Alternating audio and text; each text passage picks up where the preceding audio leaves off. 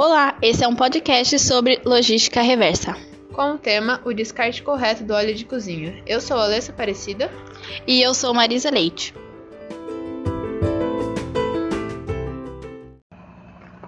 Bom, como sabemos, existe uma grande falta de conhecimento sobre como e onde devem ser descartados determinados resíduos, até porque muitas pessoas não possuem acesso às informações sobre um descarte adequado e também sobre as suas formas de reutilização.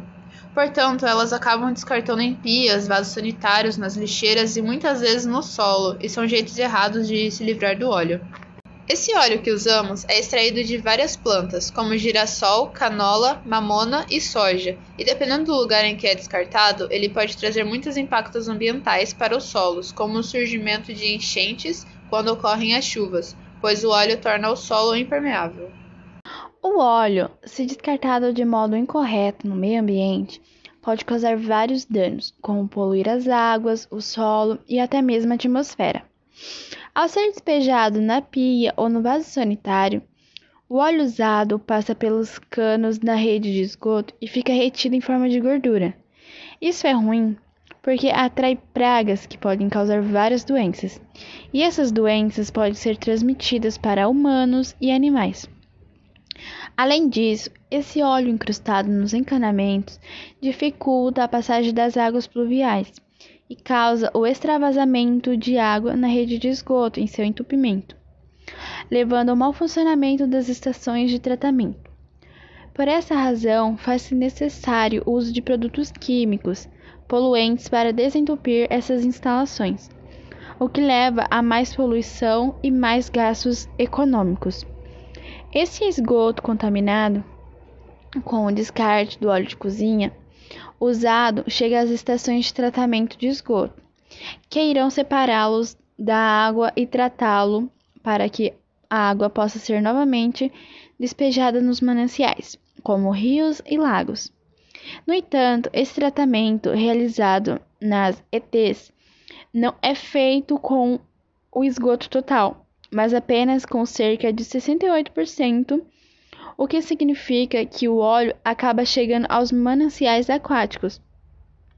Além disso, o custo desse tratamento é alto, correspondendo a cerca de 20% dos custos com o tratamento de esgoto. Visto que o óleo é menos denso que a água, ele fica na superfície dos rios e lagos, impedindo a entrada de luz e oxigênio. Isso causa a morte de várias espécies aquáticas, como hum, a maioria delas complexas, como peixes, moluscos e crustáceos. Para se ter uma ideia, um litro de óleo de cozinha usado pode poluir cerca de um milhão de litros de água, o que é aproximadamente consumido por uma pessoa em 14 anos.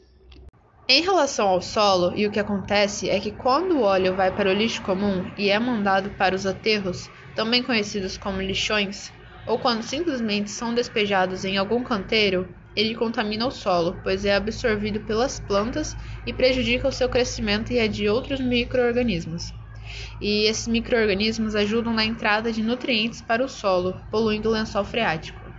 Além disso, até mesmo a atmosfera acaba sendo poluída, porque a decomposição do óleo produz um gás que é capaz de reter o calor do Sol na troposfera, e isso aumenta o problema do aquecimento global. Uma das formas é, mais corretas de se fazer o descarte do óleo seria colocá-lo depois de frio em garrafas PETs ou vidros e fazer o descarte em centros de coletas mais próximos de sua região. Outra forma também seria fazer uma doação para as pessoas que você conheça que façam sabão caseiro a partir dele. No Vale do Ribeira existem alguns centros de coletas, que seria em Registro, São Paulo, na sede do Cidadão Catador, Rua Chile, número 48, Vila Ribeirópolis. É, também existe a Pedreira, que é a agência de atendimento da Sabesp, na Avenida Prefeito Jones Banks Leite, número 400, Centro Registro. Em Miracatu, existe a Prevar, que é a Associação das Pequenas Reciclagens do Vale do Ribeira, com o projeto De Olho no Óleo, com várias parcerias locais. Alguns pontos de coleta são a ABAN, localizada na Avenida da Saudade, número 370, no centro de Miracatu. A Coban, Avenida da Saudade, número de 461.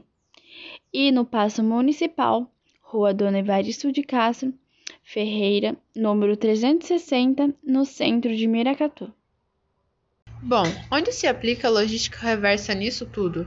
No geral, a logística reversa é utilizada para se referir no reaproveitamento dos bens e produtos usados, cujo destino seria a reciclagem, focando na preservação do meio ambiente.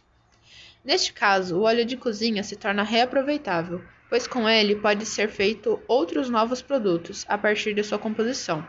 O mais conhecido é o sabão caseiro, em barra ou em líquido. Além disso, o artigo 2 propõe a obrigatoriedade da implementação de logística reversa para óleos e gorduras de origem vegetal ou animal usados. A Lei Federal número 12.035 de 2010 já obriga a logística reversa.